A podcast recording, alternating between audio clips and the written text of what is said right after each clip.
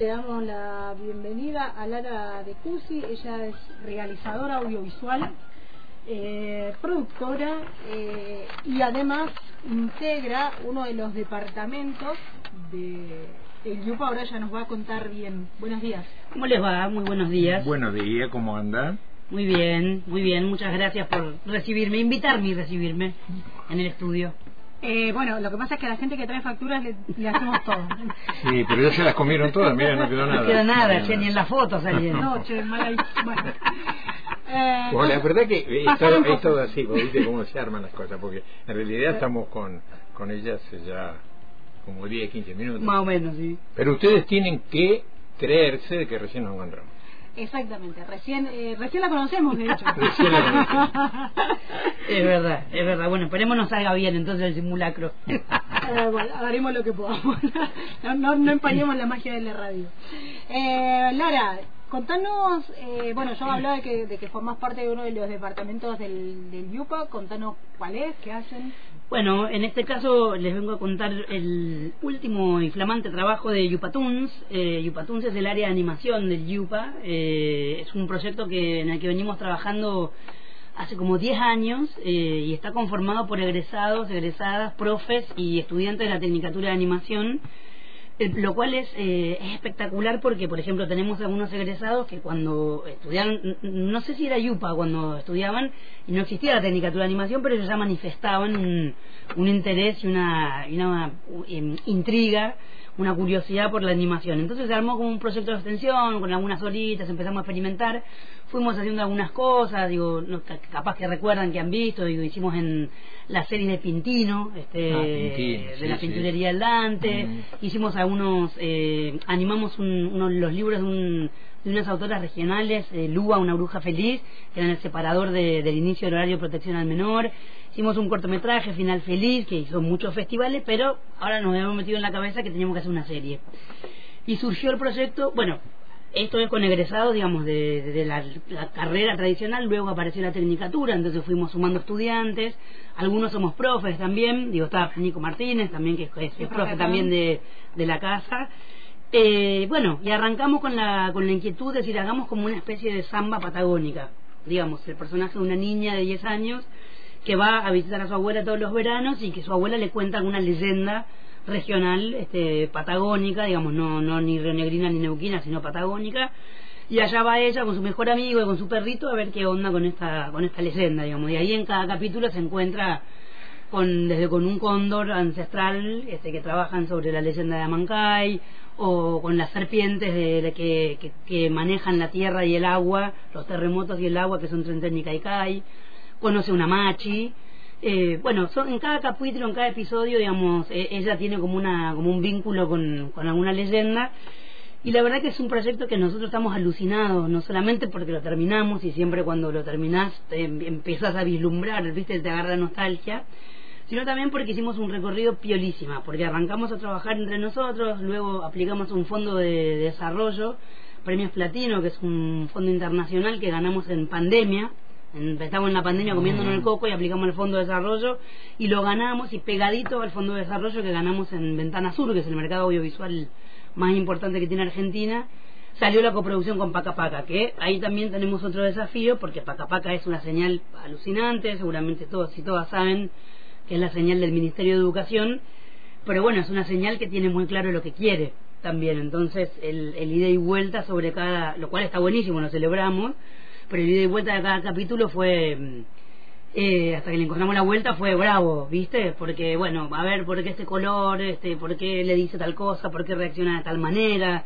¿Por qué responde de este modo a la abuela? ¿O por qué mejor no tal cosa? Entonces, la verdad que trabajar con un coproductor de la categoría de, de Paca Paca fue todo un aprendizaje. Yo ahora te lo digo muy, muy suelta de cuerpo, pero en el momento nos queríamos matar, porque cada corrección era una semana y media, dos semanas de trabajo, eh, nuevamente. Así que, bueno, ahora ya estamos curtidos, ya sabemos que es todo para mejorar. ¿Cuánto, ¿Cuánto lleva animar algo? Digo, estoy pensando, vos nombrabas este, lo, lo de los cierres de transmisión que se, que se pasaron por, por Canal 10, lo de Lua.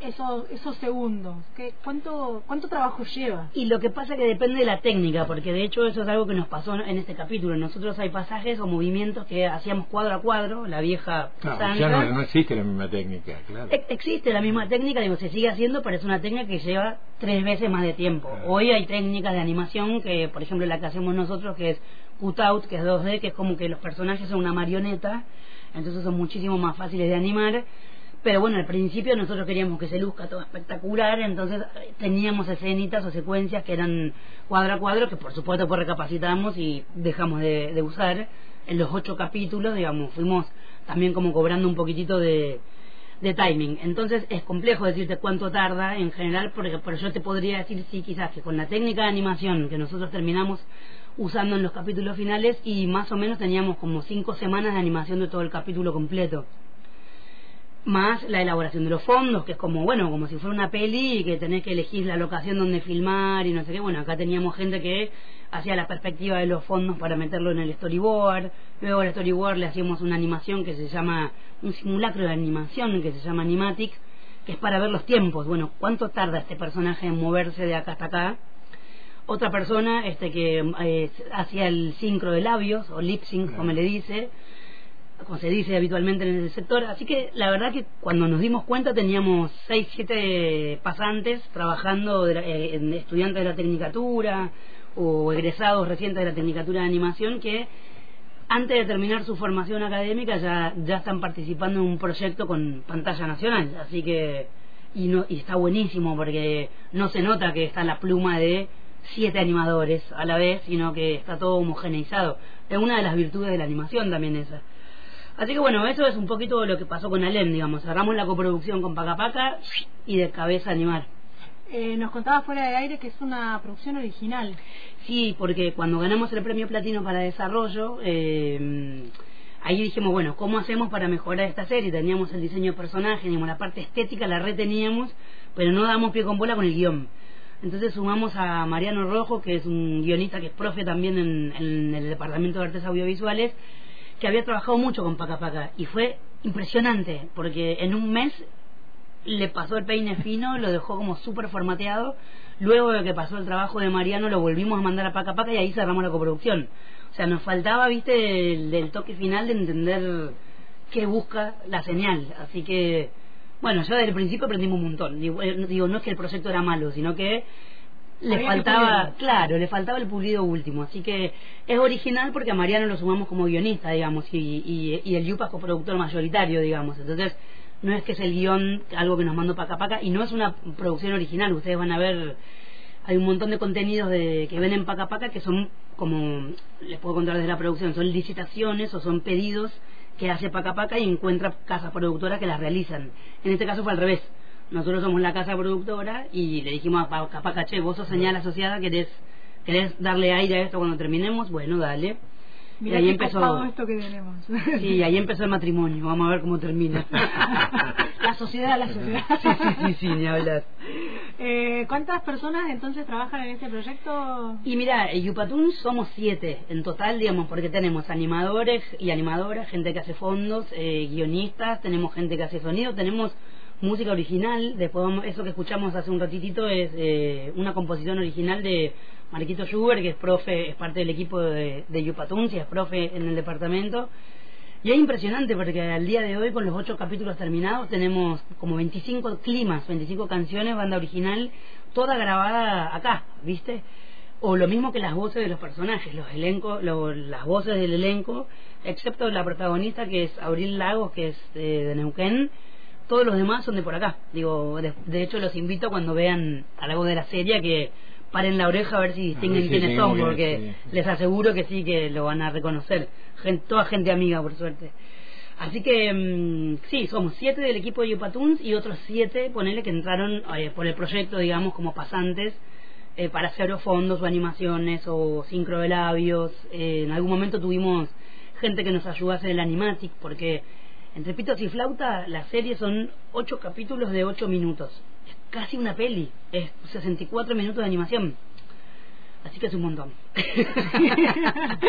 sí, sí, estoy pensando en, que este, está re bueno también para, para los pibes que se pudieron sumar, Sí. este, porque es una experiencia única que ojalá que se les repita, digamos, pero bueno, estar formándote y poder participar en un proyecto de estas características me parece que, digamos, es mucho más performativo desde, la cuestión Sí, sí. profesional que quizás encerrarte en un aula y ver cómo se anima un cuadro y el otro cuadro y el otro cuadro. Eso ni hablar, y además la animación particularmente, eh, ya lo, lo, es, lo ha sido de manera histórica, pero sobre todo post pandemia, te permite ahora, en esto de los nuevos oficios que surgen, digo, el arte no, no, no zafa de eso, no escapa a eso, vos podés trabajar para una productora de animación de cualquier lugar del mundo, porque vos animás la trenza, yo animo el brazo, vos pones no sé qué, eh, y después hay alguien que ensambla cada partecita, y la verdad que eh, está buenísimo que tengan la experiencia profesionalizante, para decirlo de alguna manera, porque ya les permite romper una barrera, ¿viste? Bueno, la próxima te pueden llamar una productora de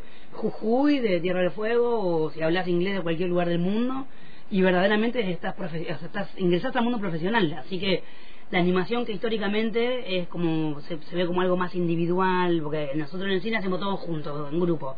El sonidista, el montajista, el director, no sé qué. Animación parece como algo más solitario, pero bueno, pero te permite también esto, digamos. Y ni hablar si vamos un poquito más allá y coqueteamos los videojuegos.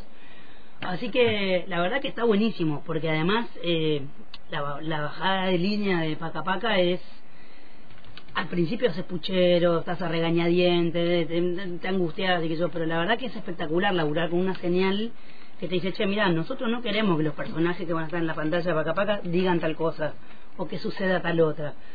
Y cómo entregas el material y la persona que está del otro lado te dice, che, yo no lo entiendo, o sí, dale, como que no lo sí lo entendés. Me lo estás haciendo corregir, bueno, me lo estás haciendo corregir porque me estás enseñando a trabajar en el mundo. Claro.